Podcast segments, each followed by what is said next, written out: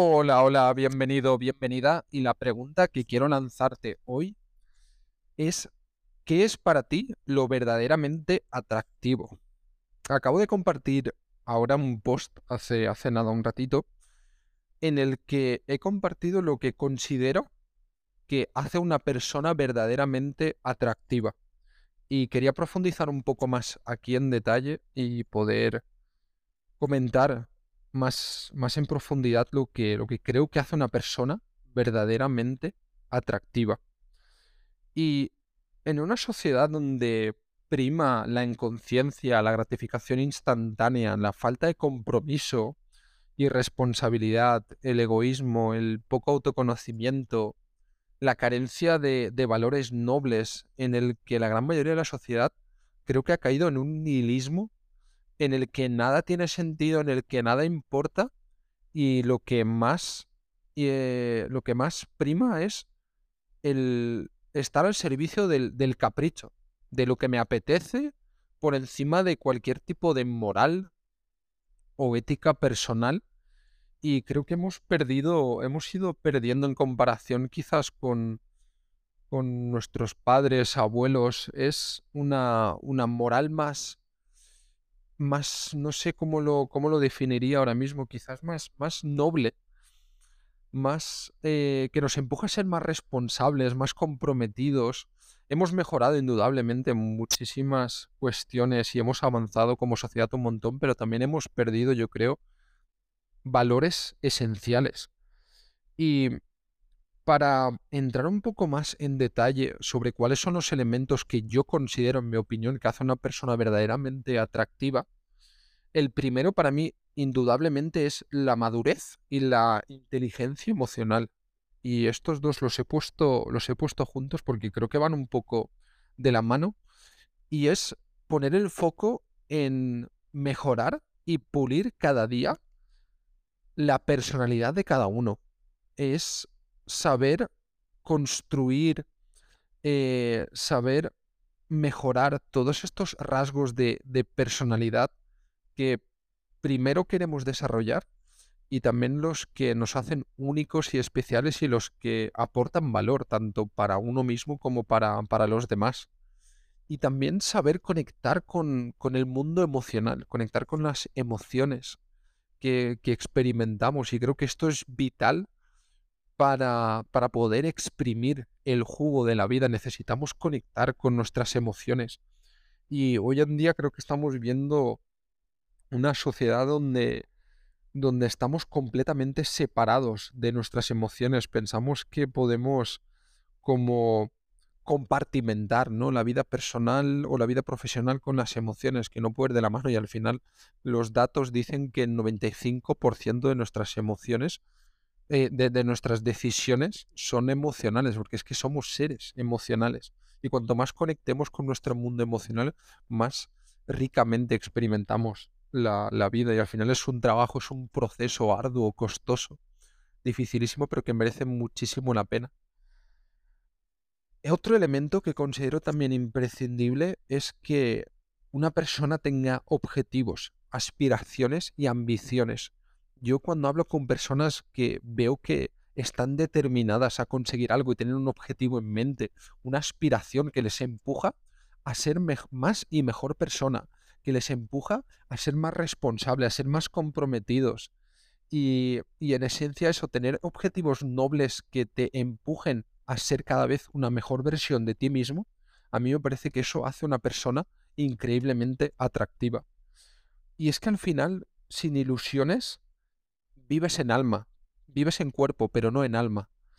Y necesitamos nutrirnos. Yo creo que es como nutrición psicológica, tener objetivos nobles que te inspiren a, a, crecer y a mejorar continuamente.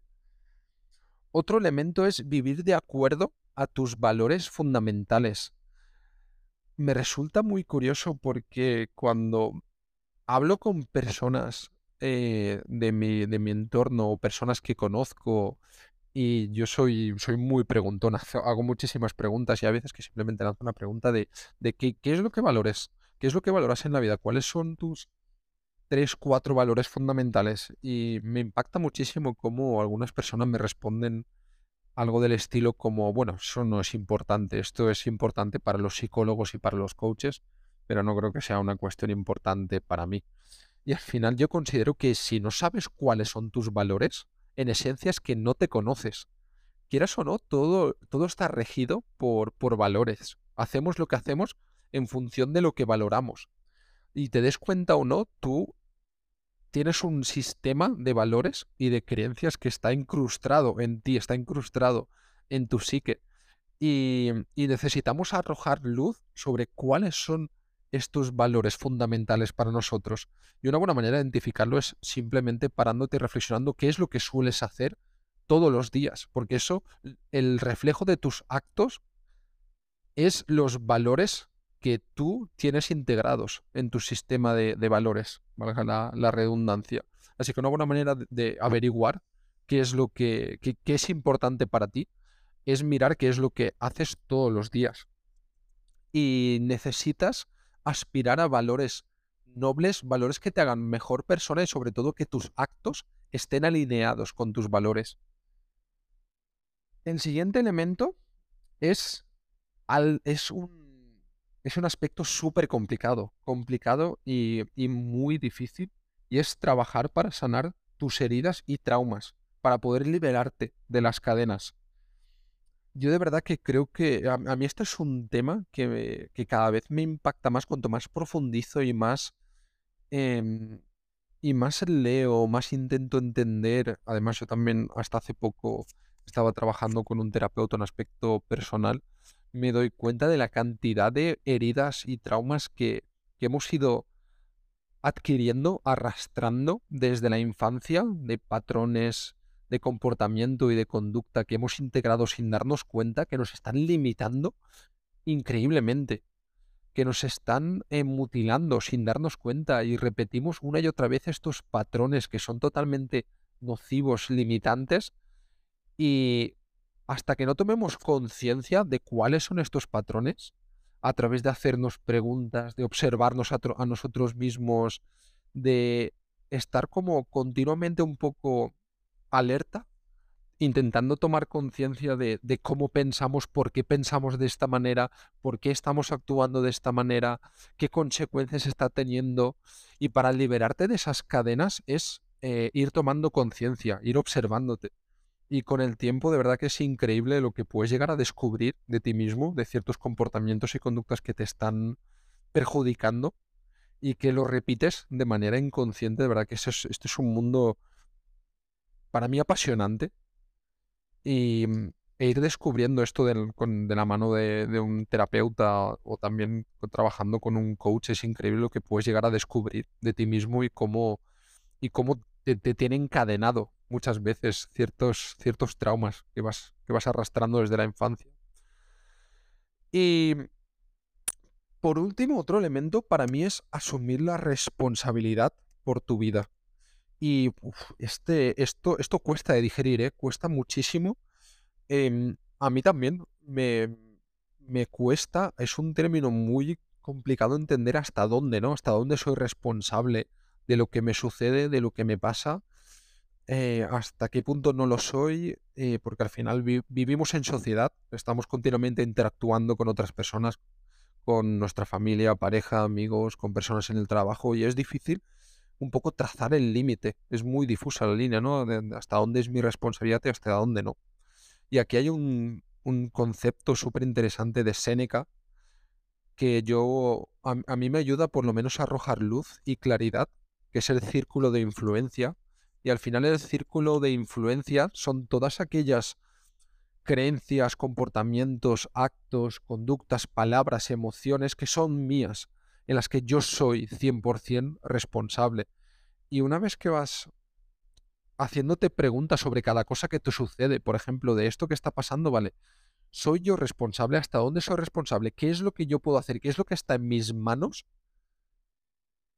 que yo pueda ejercer un impacto, una influencia en el que yo por lo menos me sienta me sienta responsable y sienta que es justo para mí y hasta dónde no, hasta dónde es como, vale, esta es la línea, este es el límite, a partir de en adelante yo no puedo hacer nada, se escapa de mi control.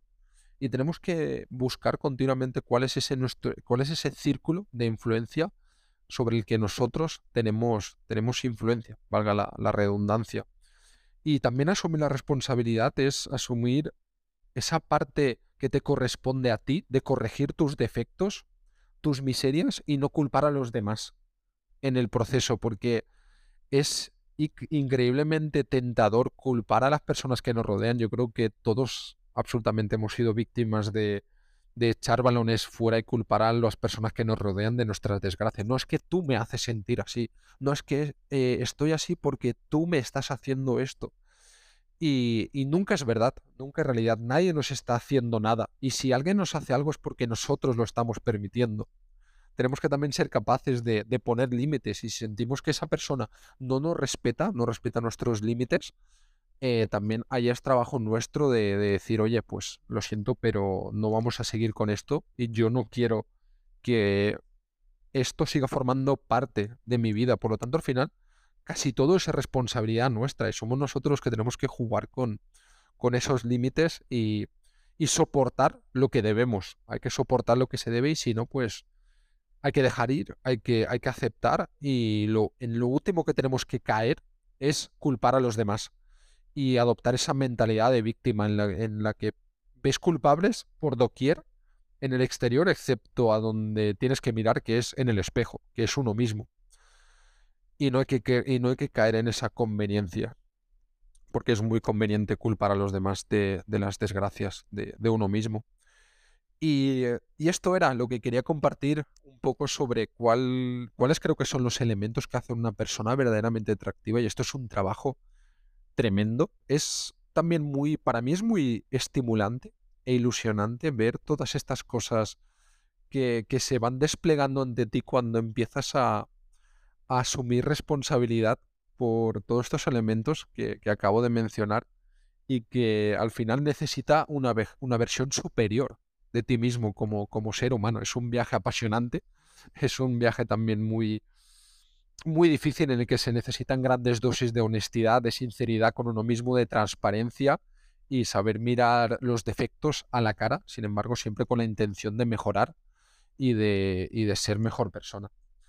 Así que si te ha gustado esta pequeña reflexión, me encantaría que me escribieses, que me comentases qué es lo que lo que te ha parecido interesante, qué es lo que has aprendido, eh, en qué fase estás, en qué momento estás en relación con tu crecimiento personal, en qué cosas estás poniendo el foco y qué cosas te están resultando difíciles para, para afrontar, para gestionar. Me encantaría que me lo compartieses por las redes sociales. Y nada, poco más. Si tienes alguna duda, alguna pregunta, lánzame por, a través de las redes y estaré encantado de responderte. Un abrazo y te deseo muchísimo crecimiento.